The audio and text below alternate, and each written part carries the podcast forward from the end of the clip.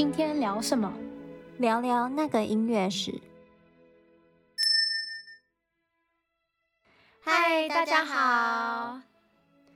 那我们今天要聊什么呢？我们今天呢要继续来聊音乐家的八卦。你还记得我们之前有呃讲过音乐家为他老婆做过的浪漫的事情吗？嗯嗯。然后其中一个就是 Wagner，嗯，他为他的老婆写了一首曲子，然后在早上的时候还请了乐团到家里来，然后用那首曲子叫醒他的老婆，这样。对对，高级版闹钟，记得。没有错，那他的老婆呢？啊、呃，Cosima Wagner，她其实是 Liszt 的私生女，就是写非常多很难的曲子的那个、嗯、那个那个作曲家 Liszt，她的私生女。那呃，Cosima 她在一八三七年出生在意大利北方的一个小镇，在他两岁的时候，Liszt 跟 Cosima 的母亲分手，于是 Cosima 就被送到了巴黎。Liszt 的母亲家，直到一八五三年，嗯，Liszt 一直都有在为 Cosima 付教育费啊、生活费，可是他一次都没有去探望过 Cosima，所以 Cosima 住在他奶奶家，他是奶奶养大，对，他奶奶家，哦，然后一八五三年的十月份，Liszt 跟他的朋友们，包括了他那时候的女性朋友 Princess Coraline，。然后还有他呃，Princess Coraline 的女儿跟 Wagner，就是还有一些其他人，就这些人一起到巴黎拜访。然后也因为这次拜访，嗯，Cosima 终于见到了他的父亲，还有他未来的男神 Wagner。所以 Liszt 跟 Wagner 是朋友，是朋友。哦，对，嗯，Liszt 还曾经呃首演过 Wagner 的作品，这样子也是指挥，嗯嗯，嗯，然后 Cosima 他第一次遇到 Wagner 的时候，就一八五三年，他还不到十六岁，但 Wagner 已经四十岁了，他们相差二十四岁，天哪，都可以当他爸爸嘞，对啊，差两轮呢，嗯，然后于是 Cosima 立刻就被这个才华洋溢的中年大叔吸引，嗯。然后在聚会上呢，Wagner 他就念了《尼贝龙根的指环》的节选。嗯，根据 Princess Caroline 的女儿描述 Cosima 当时的反应，她说 Cosima 当时是兴奋到满脸通红，甚至都激动到哭了。是因为他那首曲子那个诗写的很好，还是因为是 Wagner 念的？嗯，我觉得可能都有一点。嗯，就是你看到一个哦，好像。就是中年大叔还蛮有吸引力的，然后天呐，他又这么才华洋溢，然后就是完全小迷妹，嗯、我觉得应该是这样子吧。嗯、我其实不太懂，反正 Cosima 就对 Wagner 一见钟情。嗯，可是 Wagner 他当年呢是完全没有注意到这个高高瘦瘦、有点笨拙的青少女。嗯，那 Cosima 隔年他就被送到柏林，交给 Liszt 的另外一位好友 von Bülow 夫人照顾。然后在一八五七年的时候，Cosima 呢就嫁给了 von Bülow 夫人的儿子 Hans von Bülow。我觉得 Liszt 很不负责任呢，自己的女儿都不自己照顾，私生女吧，可能就是也不是很在乎。哎，好，对啊。那 Hans von Bülow 他也是 Wagner 的粉丝，嗯，他在一八五一年的时候呢拜入了 Liszt 的门下。然后六年后，一八五七年的时候，娶了 Liszt 的女儿 Cosima，然后他们还生了两个女儿。这样，天哪！等一下哦，这个资讯量有点大。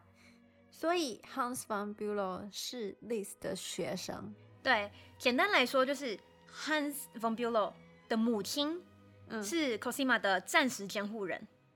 嗯，Liszt 又是 Hans von Bülow 的老师。不过 Hans von Bülow 他也是 Wagner 的粉丝。嗯，好。可是 Wagner 呢，又是 Cosima 的男神，好 复杂。好，这样大概可以哈，可以继续。好。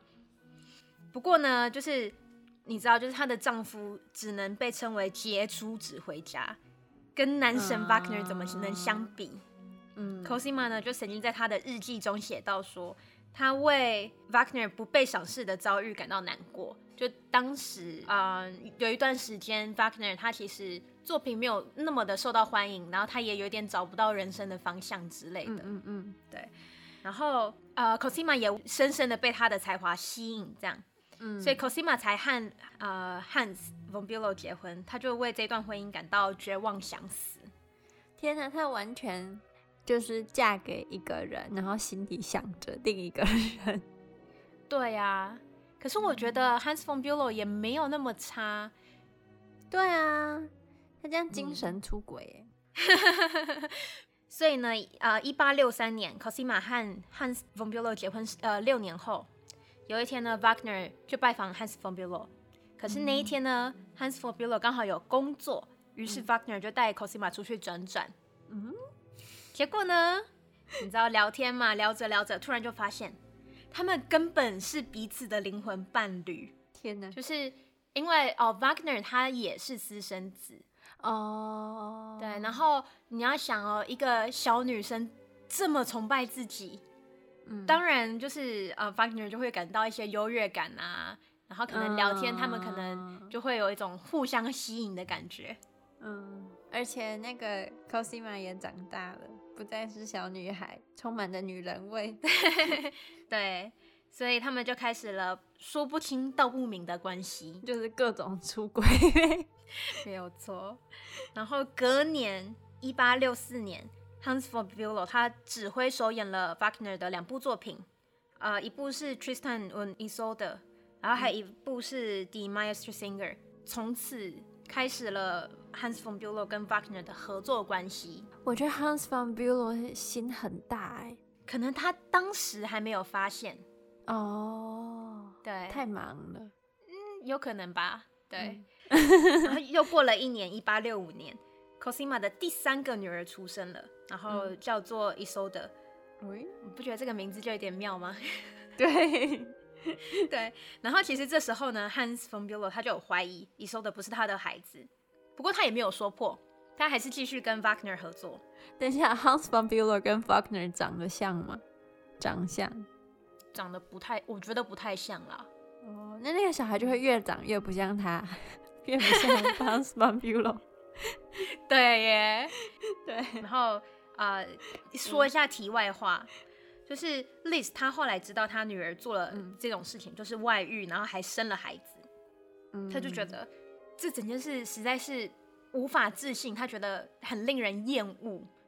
可是他自己也，可是他自己情妇一大堆，对呀、啊，就是就是双标，那个年代就是男人可以做，女人不能做这样。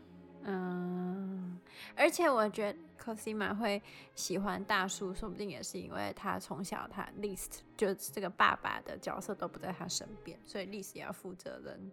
对啊，就是缺乏父爱，有点对父控这样。嗯，好，那我们说回 Cosima 跟 Wagner，后来在一八六七年跟一八六九年的时候，Cosima 又为 Wagner 生了两个孩子。嗯，不过他始终都没有跟 Hans von Bülow 离婚。这太诡异了，所以那个孩子谁养？Wagner 还是 Hans von Bülow 啊？哦，果然还是要 DNA 测验。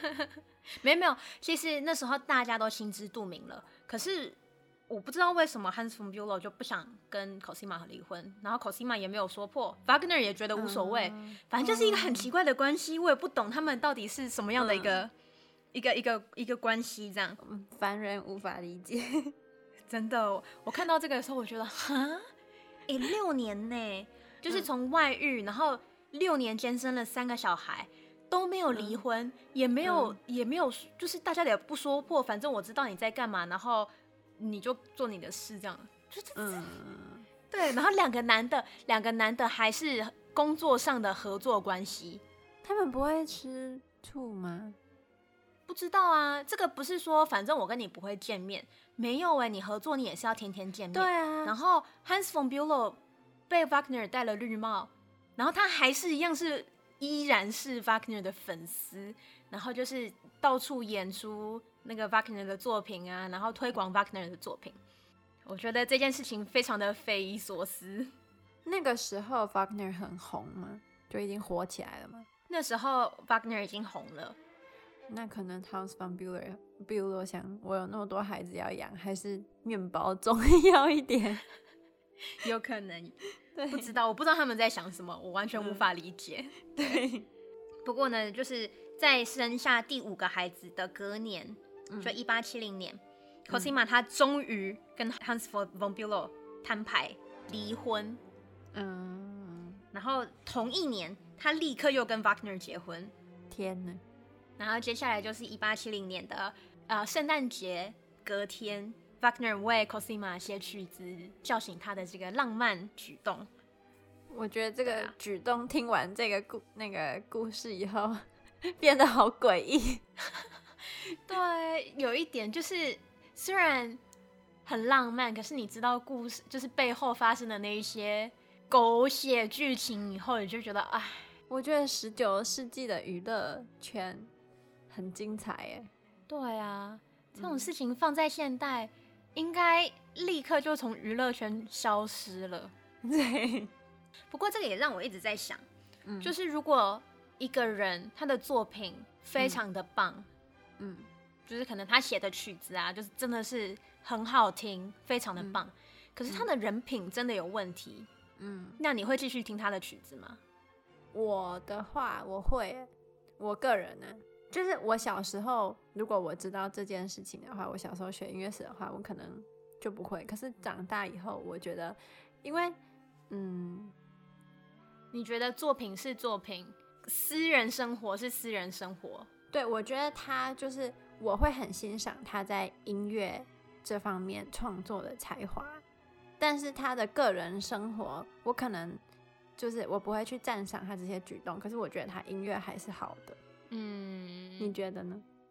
我觉得，我觉得这个其实要看我有多讨厌这个人。哦，对啊。没有一定啦，可是我我的我认同说，就是作品跟私生活应该是要分开的。嗯，当然，如果你作品作品不好的话，就是你知道也没什么成绩，然后你人还这么渣，那就不用说了，你可以直接退休，或者是换个行业。对，就像我们之前讲的那个 Berlioz 那一集啊，就是他是一个那么奇怪的人，可是他的作品。说就是还是好的作品呢？对啊，哎，我觉得也有可能是因为当时你有提到说，嗯、呃，当时人会认为说音乐家有精神病才可以创作出好的曲子，对，就是他是一个艺术家的一个特质。对对对，我觉得可能也是因为有这样的一个观念，所以给了很多艺术家特别的权限嘛。对。就是让他们觉得说，哦，反正我做的超过一点，大家会觉得，哦，这是艺术家的特质。哦，有可能。嗯，不过呢，这个八卦，我个人是觉得非常的劲爆，也有点小复杂。就是这几个人的关系，我实在是 有点难解释。好啦，那我们今天就到这里。好，我们下次见啦，拜拜。拜拜。